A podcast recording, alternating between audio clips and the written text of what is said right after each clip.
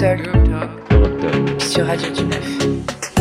Bonjour et bienvenue sur Europe Talk. Je m'appelle Ethan et on se retrouve pour une nouvelle et toute dernière émission. Et oui, c'est déjà la fin de cette deuxième année d'émission radio et on termine avec un dernier épisode Europe Talk. Ne vous inquiétez pas, vous pourrez nous retrouver l'année prochaine sur un autre format, alors gardez l'œil ouvert. Aujourd'hui, on va parler culture. Et oui, entre le Festival de Cannes et la Pride, on a de quoi discuter. C'est Mariam qui présente le sujet. Elle va parler de l'actualité culturelle avec le contexte de la représentation des minorités. Bonjour Mariam. Bonjour. Ensuite, on revient sur ces deux années de radio avec Titiana et Mehdi. Salut Ethan. Salut. Et ils reviendront sur les grands moments de la radio de l'Europe. Enfin, on ne peut pas oublier la tradition qui nous a suivis depuis le début et on termine l'émission avec Amine et son fameux quiz. Bonjour Amine. Bonjour. Alors sans plus attendre, Mariam, dis-nous tout. La marche des fiertés trouve son origine dans la Gay Pride, née après les événements de Stonewall à New York en 1969. Au fil des années, le mouvement s'est amplifié et s'est étendu à de nombreux pays. La première en Allemagne, dans la ville de Münster, en 1972, et plus tard en France depuis 1981. Le drapeau, symbole emblématique de la marche des fiertés de couleur arc-en-ciel, est né à San Francisco en 1978 et doit son origine à l'artiste Gilbert Baker suite à la demande de Harvey Milk, premier politicien américain ouvertement Initialement, le drapeau comportait huit bandes de couleurs différentes le rose vif, le rouge, l'orange, le jaune, le vert, le turquoise, l'indigo et le violet. Ce drapeau a été utilisé pour la première fois en 1978 lors du défilé de la journée de liberté gay et lesbienne de San Francisco. Ce drapeau a été utilisé pour la première fois en 1978 lors du défilé de la journée de liberté gay et lesbienne de San Francisco. L'année suivante, certaines couleurs comme le rose vif et le turquoise ont été éliminées et le bleu royal a été remplacé par l'indigo. Depuis, le drapeau arc-en-ciel compte six couleurs représentant différents aspects de ces communautés. Le rouge pour la vie, l'orange pour le réconfort, le jaune pour le soleil, le vert pour la nature, le bleu pour l'art et le violet pour la spiritualité. La marche des fiertés est depuis plus de 20 ans un événement annuel majeur, à la fois engagé et festif, mais surtout pour revendiquer ses droits malgré l'incitation à la tolérance que prône cet événement. Son organisation n'est pas simple partout. L'Afrique compte seulement 5 pays qui ont déambulé en juin et si l'Europe en compte davantage, certains pays rendent la marche En 2021, plusieurs milliers de Hongroises Hongrois ont défilé en juin à Budapest pour la marche des fiertés, alors que le Premier ministre Viktor Orban avait annoncé la tenue d'un référendum sur une loi interdisant la promotion de l'homosexualité pour les mineurs, dénoncée par l'Union européenne. Ainsi, 200 contre-manifestants se tenaient face aux marcheurs pour la fierté. Alors on parle des questions de minorité dans la rue, mais alors qu'en est-il dans les arts? C'est un détail à ne pas louper. La représentation des gens et des orientations sexuelles au cinéma. Cela pourrait paraître anodin, mais si l'on remarque bien, dans chaque nouvelle réalisation, un couple d'homosexuels apparaît. Dans la forme, cela n'est pas mal.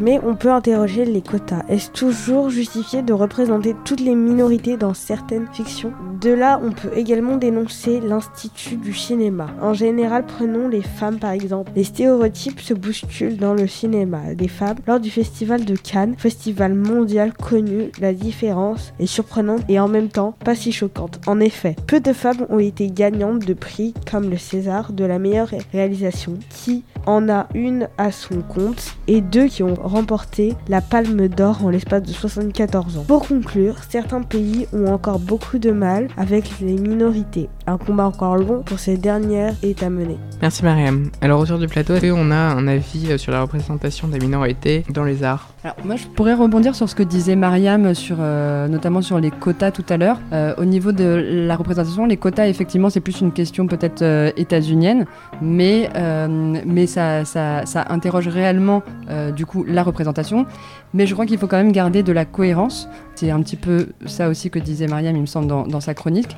Quand je parle de cohérence, c'est plutôt effectivement, il faut une, certaine représentation, mais il faut quand même de la cohérence dans les fictions. Par exemple, euh, si on a un personnage de, euh, je sais pas, de Napoléon Ier, forcément, le choix de l'acteur va se faire aussi en fonction des caractéristiques du personnage. Donc ça, ça me semble important de garder cette cohérence dans les fictions, mais par contre, bah, les changements se font pas tout seuls, et le fait bah, parfois de pousser l'industrie du cinéma à justement tendre vers ça, je crois que c'est pas plus mal. Il faut pas être dans l'abus, il faut pas enlever aussi la légitimité de tous les artistes qui seraient issus des minorités, euh, accéder à des grands rôles, à des, euh, sur des grandes productions, euh, tout ça. Mais voilà, mon, ressenti. Je suis plutôt d'accord avec ça, mais je nuance un, peu. Amine? Déjà, depuis tout à l'heure, on parle de la représentation des minorités dans l'art, mais on parle surtout du cinéma et on parle pas des autres arts du style la peinture et tous les autres arts comme ça. Et dans la peinture, les femmes sont plutôt représentées comme modèles et non comme peintres. Les minorités, euh, c'est plus récent, mais c'est pour euh, montrer euh, les, persécutions choquantes qui ont pu être exercées sur certaines minorités, notamment pendant la Seconde Guerre mondiale, ou encore aujourd'hui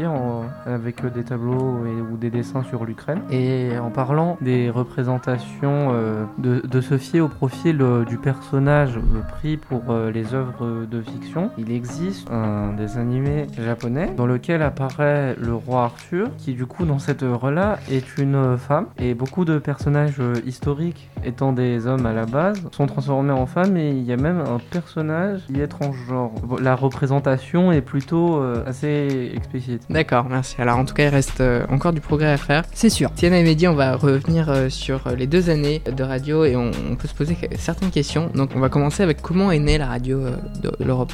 La radio Europe, c'est né il y a maintenant deux ans, à l'été 2020, où on a proposé aux jeunes du 9e en particulier de, euh, de participer à un stage radio, Radio Europe. C'était la première mouture. Et de ce stage, on a sorti les deux premières émissions. Euh, ça a été un tel plaisir, les sujets ont été tellement bien traités que euh, ce qu'on n'avait pas prévu au début, et eh ben finalement on a décidé d'en faire une émission régulière de la grille de Radio du 9. Et du coup, c'est ça qui a mené sur la première année à, à l'enregistrement de capsule de Globe Traveler. Et du coup, cette année, Europe Talk. Alors, on se rend pas forcément compte, mais il y a plein de choses qui se passent dans les coulisses. Alors, vous pouvez nous en dire un peu plus? Alors, ouais, il y a plein de choses qui se passent. Alors, à la base, ce qui se passe, c'est déjà de définir ce qu'on va faire, définir le format, définir la ligne éditoriale, comment on va traiter les sujets et ce qu'on va traiter. Donc, ça, c'était pas mal la partie de Tiziana. Moi, j'étais plutôt sur la partie technique, c'est-à-dire définir un habillage, créer des jingles et enregistrer les émissions et les monter. Alors, c'est la dernière émission. Comment est-ce que vous vous sentez et c'est quoi les projets à venir? Que d'émotions.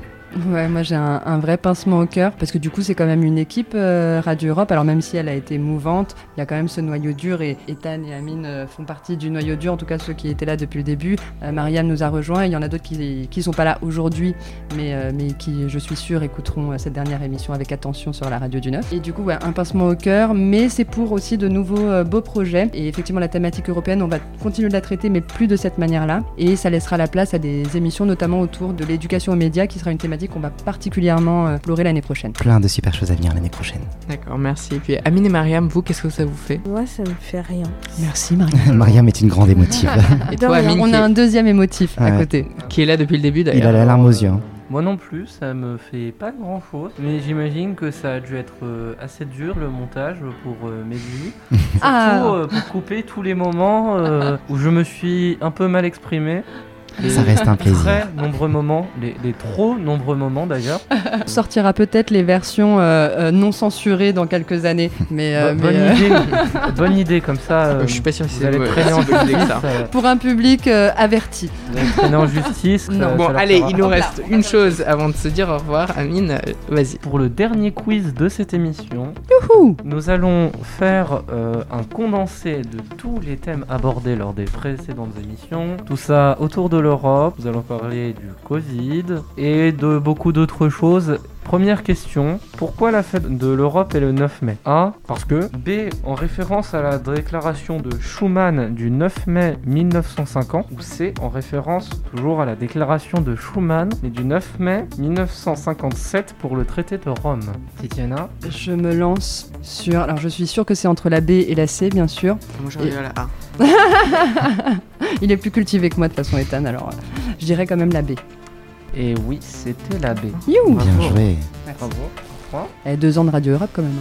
quand même. C'est vrai. Deuxième question. Quel est le premier pays de l'Europe à avoir confiné pour le Covid? A. La France. B. L'Allemagne. C. La Suède. D. L'Italie. Et E. Les Pays-Bas. Mehdi? Moi, je dis l'Italie. Oui, évidemment que c'est l'Italie quand même. Merci. Non, Ils sont euh, toujours en avance, les Italiens. Oui, par exemple, ils ont inventé la pizza et Ouais. la glace. C'était vraiment des révolutions. Et les spaghettis. Et les sandales. Nous allons ensuite passer à un autre sujet que Mehdi et Tiziana devraient bien connaître, qui est une question à deux points. Quand et où a eu lieu le Festisol de l'année 2022 A. Le 8 et 9 avril à Reims. B. Le 29 et 30 mars à Rouen. Et C. Du 18 au 20 avril à Limoges. Mehdi? À Rouen? Non. Mais le festif. On va dire la dernière. Du 19 au 20 avril, à- du 18 au 20 avril à Limoges Non. Euh, la A du coup. On est là. Ah. Ça va être choix par 8 élimination. Et 9 avril à Reims. 4. Quel est le dernier pays européen à avoir autorisé le vote des femmes? A. Le Liechtenstein. B. La Suisse. C. La Moldavie. D. Le Portugal. E. L'Estonie. Ou F. La Grèce. Myriam? La Grèce. Non. L'Estonie Non. Euh, La Moldavie. Oui, c'était la Moldavie. yeah Un point. Nous passons ensuite à la question 5. Attention, plus que 4 questions. Quel est le dernier pays à intégrer l'Union Européenne? A. La Pologne. B. La République tchèque. C. La Croatie. Ou D. L'Espagne? On va dire la Croatie. Exactement. Peux-tu me dire en quelle année? Ça doit être en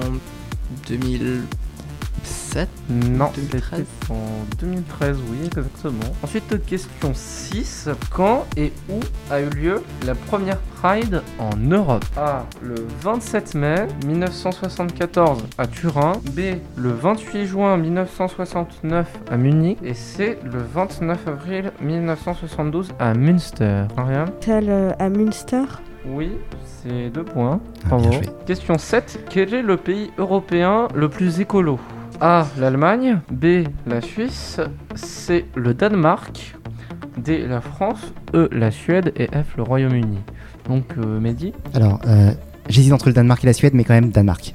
Oui, Danemark. Danemark. Oh, Élu ouais. pays le plus écolo d'Europe. en Je pense 2020. qu'on aurait quand même dû euh, enlever la France. On est quand même cinquième. Non, on se débrouille pas si mal. Ouais, ça passe. Je pense que l'Allemagne est derrière la France, non? Bah, je pense que l'Amérique est derrière la France. Ouais, clairement. Oui, oui, la- l'Allemagne aussi avec euh, leur bonne idée d'arrêter le nucléaire et de tout miser sur le pétrole, le gaz. Et le Allez, Le prochaine charbon. question. Ah oui. Non, C'est une bonne idée. très intelligents. 8, du coup, où est le siège du Parlement européen? Réponse A à Luxembourg au Luxembourg. Réponse B à Strasbourg en France. Réponse C à Hambourg en Allemagne. Et D à Turin en Italie. Donc, Mehdi. c'est- Strasbourg, en France. Évidemment, Strasbourg. Bien sûr. Bravo à vous tous. Euh, nous allons Merci, maintenant merci. passer au décompte des points. Regardons tout de suite ce qui se fait. Alors, nous avons pour Mehdi, nous avons 3 points. Big up à moi-même. Bravo. Pour Titiana, nous avons 2 points. Bravo. Pour Ethan, un seul point. Quand même vraiment bravo. Pour Mariam, nous avons 4 points pour les deux questions à 2 points. Oh. Bien Donc joué. Mariam qui est première avec derrière Mehdi et Ethan est dernier. hein. On est Euh, égalité, Mehdi et honte moi. à toi. T'as pas deux Bravo Mariam. T'en fais pas, Tidiana, t'auras d'autres occasions de gagner. C'est vrai Oui. que tu gagnes pas Jamais. C'est vrai, que Cet été, gagnes- on va se faire des quiz. c'est vrai que tu gagnes pas souvent, surtout au basket et aux jeux de société. Rendez-vous Bon. le 13 Et juillet, tournoi intercentre de basket. Allez, merci Amine pour ce quiz, mais malheureusement c'est déjà la fin de l'émission. Avant de vous quitter, je, je remercie toutes les personnes présentes sur le plateau aujourd'hui. Je vous remercie aussi de nous avoir écoutés. Aujourd'hui et tous les autres épisodes, on se retrouve l'année prochaine dans un nouveau format. Au revoir. Au revoir, bonne Merci. soirée. Au revoir. Merci à tous.